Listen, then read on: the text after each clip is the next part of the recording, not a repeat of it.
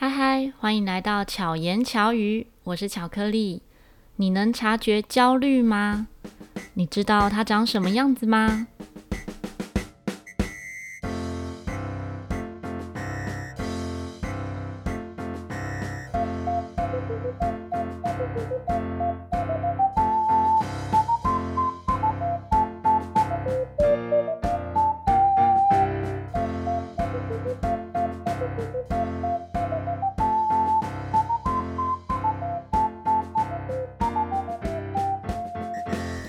知道大家有没有观察过自己平常的身体是属于放松的，还是紧绷的状态？好比说，你站着的时候，你的肩膀是放松的，你的手会握拳吗？或者是你在等待，或者是放空的时候，你的身体状态会是什么样子呢？又或者是，嗯、在跟别人对话的时候，你的心情是如何呢？以前我比较少察觉这部分，但是呢，自从开始教学，然后常常要观察学生有没有紧张，就越来越会注意到哦，学生的肩膀啊是不是放松的，手指是不是放松的，甚至可能从表情或是状态就可以察觉得到。那从察觉学生的部分呢，也开始反思自己，我自己有没有放松？就好比我现在讲话，可能有的时候也会不自觉，诶。某个地方是用力的，就会知道，我没有放松，我要再放松一点。放松真的是蛮重要的，因为我们在这个地球上嘛，一直都是有压力，大气压力，生活也有压力，工作有压力，各个方面都有压力。差别在于这个压力对你的身体、对你的心会不会造成影响。一直以来，应该。大多数的人，或者是认识我的朋友，都可以感觉我是一个很乐观或者是很开朗的人。那也曾经也有朋友跟我说，像这样的个性很不好，因为这样可能会，嗯，有悲伤就往，或者是有什么呃不平衡的事情啊，可能是往肚子里吞，反而会生病。所以我也会蛮注意这个状态的。那也曾经，也不能说也曾经啊。应该说，对，就是 前几年呢，有一次失恋的时候，也不能算失恋，应该说那跟那个时候的男朋友吵架的时候，那时候应该很早很早以前，因为那时候还有在教钢琴，然后我学生呢弹了一个哈农哦，不是卡农哦，哈农。哈农是那种练习曲，就就是一直重复的，比如说哆咪嗦拉西拉嗦咪之类，一直重复的那种旋律，你就把它想成音阶，像是哆瑞咪发嗦拉西哆这样子的音阶。在弹他在弹哈农的时候，我就哭了，然后学生就吓到说：“哇，老师你怎么哭了？”我就觉得不知道为什么他弹的哈农听起来哦，好像很难过这样子。但其实跟他弹什么没有关系，就是那个时候的情绪没有办法消化。虽然说可以是啊、哦，一进教室就笑脸迎人的，然后对对待学生，面对学生，然后开始教学，好像什么事都没有。可是那个情绪在那个当下，其实我是没有化解的，然后没有消化掉，所以那一堂课真的我也没办法上课。我就跟他说啊，今天我的情绪真的是没有很好，所以就就请假这样。那后续再来遇到感情的问题，好像就没有啊。应该说我现在很幸福啦，就没什么感情的问题。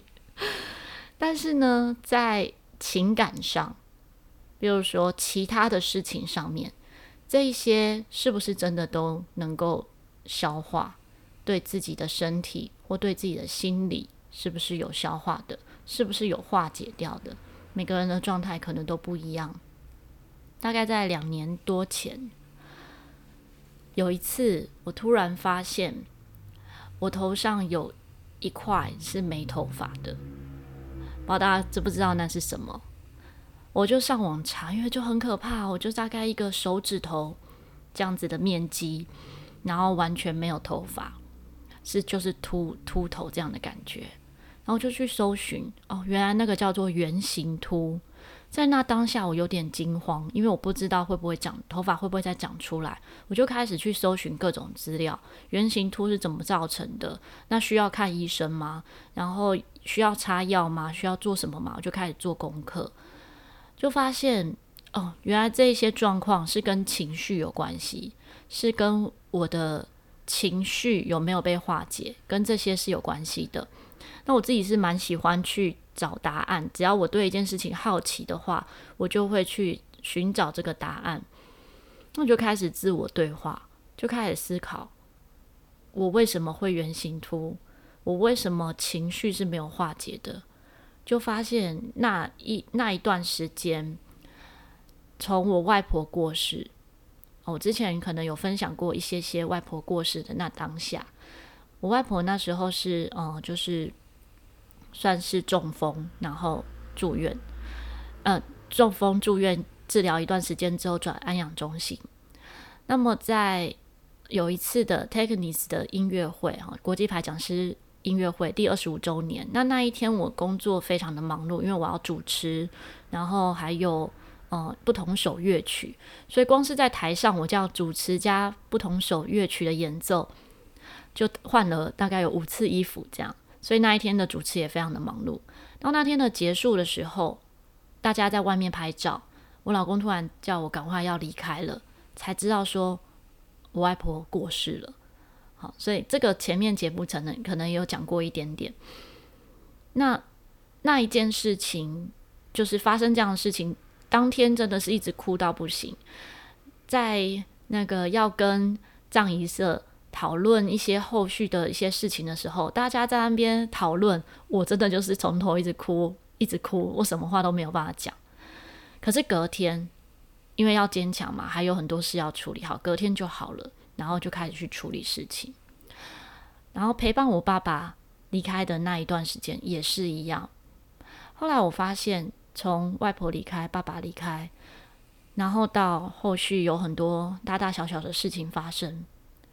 我没有真的好好的清理自己的情绪，我也没有真的认真的哭过，因为每天还有非常多要忙碌的事情，所以这些可能都堆叠在心里面，我没有好好的去厘清，没有好好的在心里面告诉自己这些事情结束了，或者是要放下了。在那一次的这样的想法出现了之后。我才发现，我把很多的悲伤放在心里面，于是开始去调整自己的情绪，然后抽丝剥茧的跟自己对话，也找人说。我那时候刚好在 FB 里面呢，有一个小小的群组，里面有几个朋友，就跟他们讲到这件事情，然后我就开始打了一些字，就自己跟他们说，也像是自我对话，就跟自己说，然后也开始跟我老公说，哦。我觉得应该是怎么样怎么样，就开始去思考这件事情。那这样子的一段时间之后，哎，头发就长出来了。当然现在就好了，现在就没有圆形秃。我没有擦药，没有吃药，也没有看医生。所以真的这是跟情绪很有关系。那如果我那时候没有去调整这个情绪，也许我就只是靠吃药或者是靠看医生的话，不一定真的能够解决。也许这问题都还是会存在的。在我之前一集节目中，哦，讲到车祸，哈，大大小小车祸的那个经验的时候，也曾经提到过，发生车祸呢，其实有时候也是一些警讯。像曾经看过一本书，就是二零一二年的时候，有一本书叫做《创造生命的奇迹》，后来其实一直有在再版，不知道现在还找不找得到。大家如果有兴趣的话，可以搜寻看看。这个作者呢，他就分享了很嗯、他自己从得生病之后的一些转变，然后情绪上面的调整。他在最后面呢，其实也讲到很多关于自然疗法，关于怎么样察觉可能哪里不舒服，是因为心理或者是其他地方哪些地方出问题而而产生的。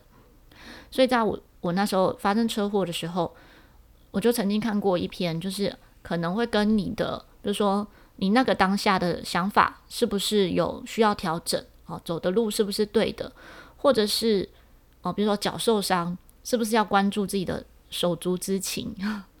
像这样，就会开始去思考，可能我这里不舒服，或者是哪里受伤，也许是要去注意其他的地方。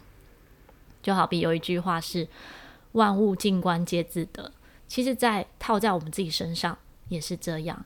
在这本书里面呢，就讲到一段话，他说：“你可以疗愈自己的生命，只要你愿意对自己的心下功夫，几乎所有的问题都能够解决。”这也是常常在课程中会提醒学生，很多事情呢，放慢练习就不是问题了。你认为很难的地方，没有什么是慢不能解决的。如果慢不能解决，就再慢一点。或者是更慢一点，放在我们自己生命中，或者是我们自己正在处理的事情上面，其实常常也是这样，因为我们很急着处理一些事，所以可能更多的细节是被忽略掉的。最近我在看一部韩剧，叫做《机智医生生活》，不知道大家有没有看过这一部？现在看到第二季，它是很轻。很轻松的生活剧。那第一集的时候呢，其实会有点紧凑，就是你会因为出现人物太多了，你会不知道他在交代什么事情。到第二集开始就觉得好好看哦。那个好看不是像某些韩剧哦，某些韩剧、日剧，它的好看是让你很想赶快再看下一集，然后看的心情很紧张。